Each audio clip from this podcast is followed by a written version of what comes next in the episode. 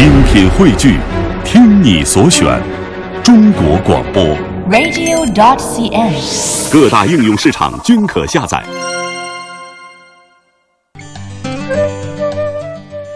欢迎大家来到我们今天的第一个单元。在今天的第一个单元当中呢，要和大家分享一个江西的护鸟人的故事。嗯，嗯，说到爱鸟护鸟，我们身边也有不少这样的呃鸟类爱好者，对不对？对经常会听说在怎样的时节去看鸟、去观鸟。那在江西呢，我们知道最知名的就是鄱阳湖畔的鸟。嗯，我们今天呢就要和大家分享一个来自这里的一个主人公，他是我们现在就简单的说他是护鸟人吧。先卖个关子，先来听听他是怎样护鸟的。好，那么就进入我们今天的“行者无疆”单元，跟随着啊雪莹的脚步，一起去探访一下这个候鸟人的故事。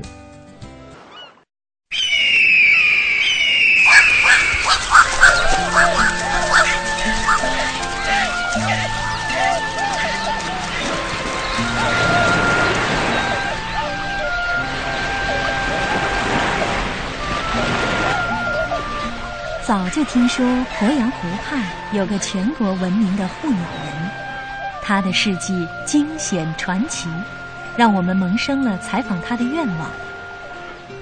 今年六月，我们来到了江西都昌县洞子里村，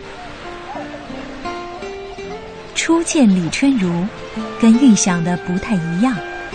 他年近七旬，朴朴实实、平平常常的一个湖边人，但是。跟随他一路巡山护鸟下来，我们的印象发生了变化，甚至有了点儿不同寻常的感觉。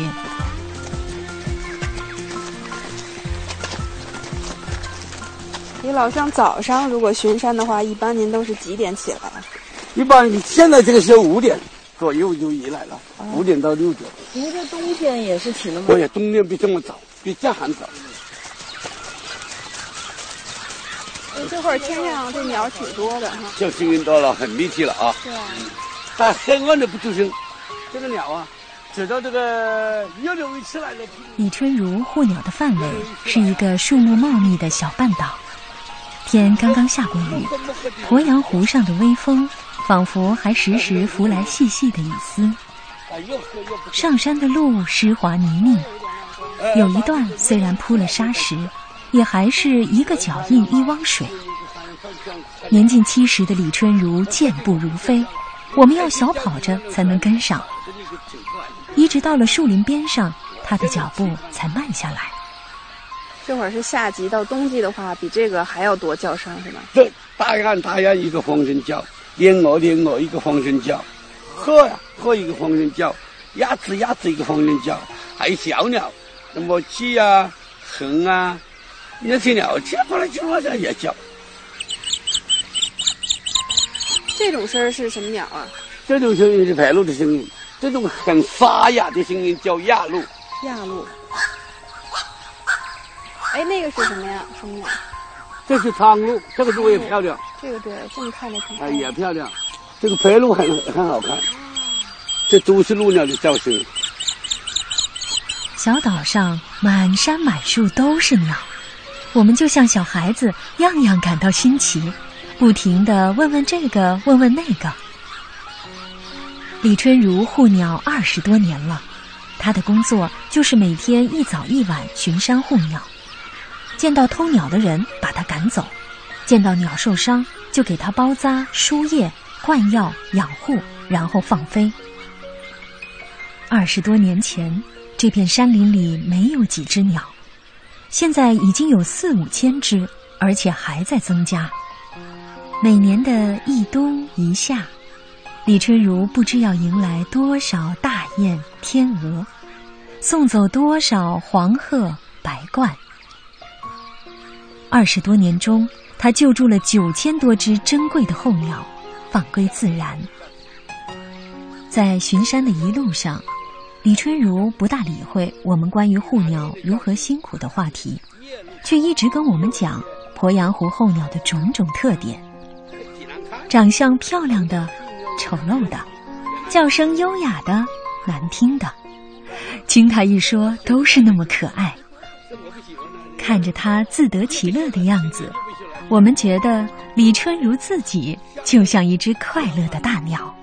其实这个鸟的声音对了，它是个大合大合唱啊，大合唱，嗯，大合唱啊，和和和那夜鹭，啧啧啧啧啧啧，那苍鹭的小鸟，那个啊啊，那个是苍鹭的叫声，那都是各种鸟的叫声都在那里面叫。这些鸟是你叫我也叫，拼命的叫，大家一起叫，哎一起叫。哎，可以分辨出来。哎，李老，这是什么鸟的蛋壳吧？这白鹭的蛋壳，白鹭的蛋壳哈。这个蛋壳是因为刮风下雨把它们的蛋等于是刮下来了吗？不是，那孵化了。哦，孵化了啊。我们最关心的还是他勇斗偷鸟贼的事，李春如对此也是记忆犹新。我就是在在这个树上，我别人稍微宰了一刀。是什么时候发生的呀？这事儿？这，呃，两两三年了。当时是一个什么情况啊？都是晚上，大概到了两点左右，夜路一起叫，叫的很厉害，好不好？我就跑来了，拿了一根铁锹，往那方向往下走，走到这里，结果那个树枝上有只鸟在那飞，我一看。一个人在树上爬在树上去了，穿着黑衣服，黑色的衣服。我说：“你下来，不下来我就打死你！”他手拿张刀，妈直接再一刀，我我我我根本没有没有反应起来，那是五大好长了，也好长了。当时您什么反应？哎呀，好痛啊！然后后来就跑了？没有吧？被我公安抓住了。被抓住了。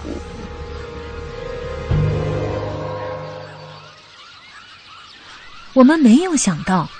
在这个鸟语花香的世外桃源，还会发生这样血腥的故事，更没有想到，这个故事竟会发生在眼前这个朴实寻常的李春如身上。望着李春如受伤的腿，一个不太光明的想法在我心里闪了一下：为了几只鸟要把命搭上，值吗？李春如接下来讲的一段往事。似乎在回答这个问题。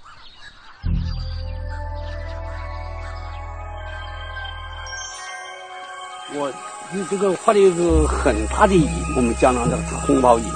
我盖在山上，大概到两点、两点多、三点了。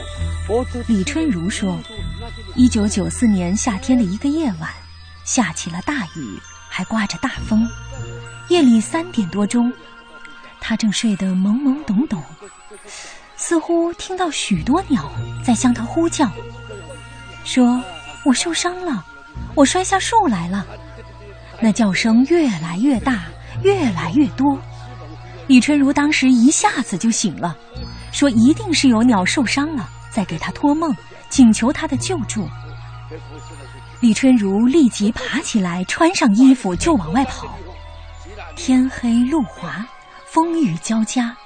李春如跌跌撞撞跑到树林一看，好多好多的鸟都被大风吹倒地上，有的鸟被摔伤了，惨叫着；有的扑棱着翅膀想飞起来，可是雨太大，又飞不起来。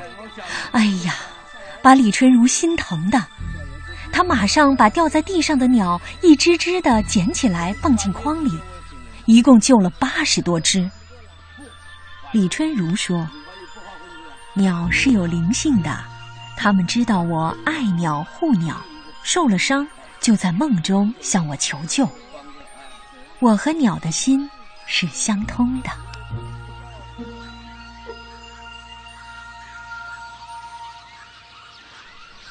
这个故事听起来颇有些神奇的色彩，我们可以把它理解为李春如爱鸟之情过深，日有所思，夜有所梦。也许正是因为李春如爱鸟情深，才能不惜性命挺身勇斗歹徒。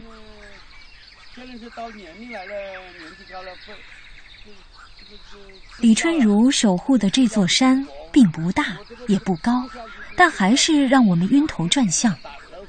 走了很久，来到他夏天常住的那个小窝棚跟前。哦，这是您的这个小棚子哈。小帐篷，哟，一应俱全。在这里。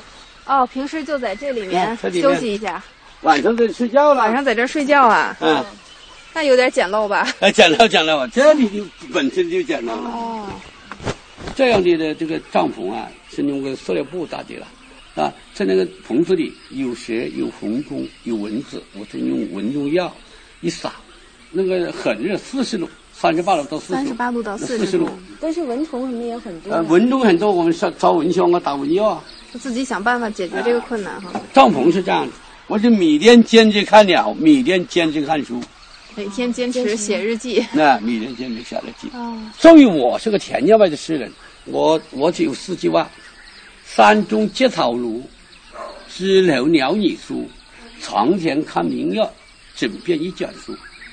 鸟是一种一种种禽，它的生命比人还长。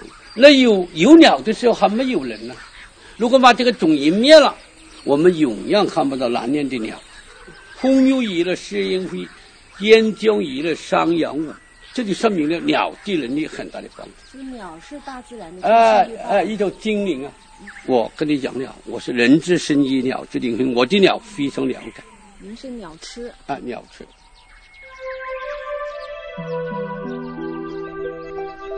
李春如浓重的乡音使我们一时很难听明白，他脱口而出的诗文典故也增加了我们理解的难度。像“风欲来而时雁飞，天将雨而商阳舞”这样的很不常见的典故，就是我们回来以后反复听录音、查资料才揣摩出来的。但他做的那首诗，我们当时就听懂了。山上结草庐，枝头鸟语苏。床前望明月，枕边一卷书。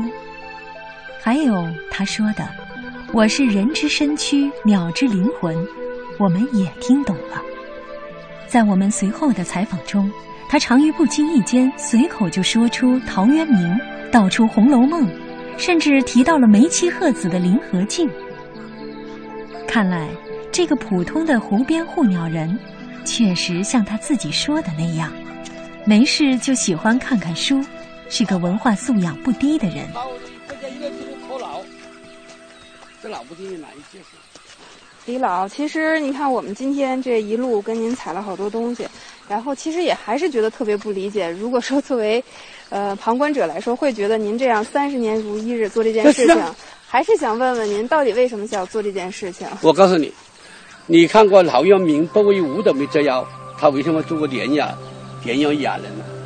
清朝的那个一个方圆呢，不找这个老婆，他找梅花为妻，找纸鹤为子，他一生这么过了。你看过《红楼梦》没有？《红楼梦》十世集中为杜英作杂诗。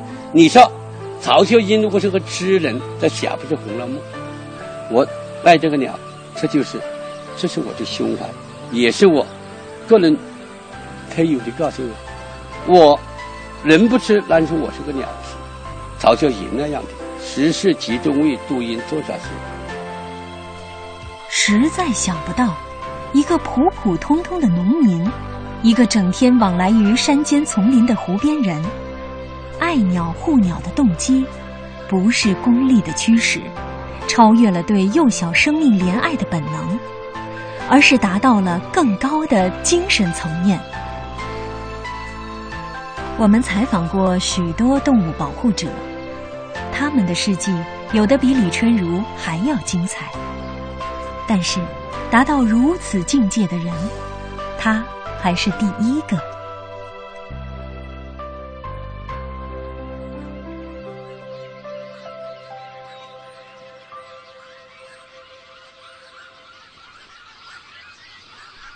来采访之前，我们得知李春如有个愿望，希望得到一顶帐篷。单位的同事集资为他购买了一顶坚固厚实的军用帐篷。李春如非常喜爱，连声称谢。哎，把那个把那个撑开吧，是这样吗？对对对，这个好，这个好，这个好。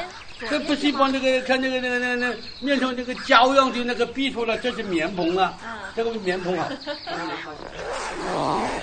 所以这次我们送您的这个小帐篷非常好派上用场了，啊，不但排上用上非常好，非常好，雪中送炭了。雪中送炭。搭完了帐篷，我们的巡山采访也要结束了。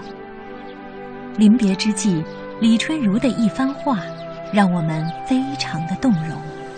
像我老李一个人住鸟，我再好，再会护鸟，再诚心都不行。要呼吁天下人、全球人民来护鸟，因为鸟是全球的资源呢、是全球人民共享的资源呢、是吧？要人人都保护，人人都爱护，人人都知道，鸟是地球的生命，鸟是人类的朋友，要这样才能把鸟护好。您今年已经七十岁了，还继续把这个寻鸟护鸟的工作继续做下去是吗？至少做十年。最少再做十年。嗯，嗯如果天给我一百年呢，也如果我救了一万只鸟飞回了蓝天，那个每一只鸟给我一天的生命，我多一万天呢。但是如果今后的朋友，如果人人都叫我了会保护生态、保护候鸟，到那时候也许我不在人间，我在那家人说，到那时候就应该家祭无忘告乃，家祭无忘告乃。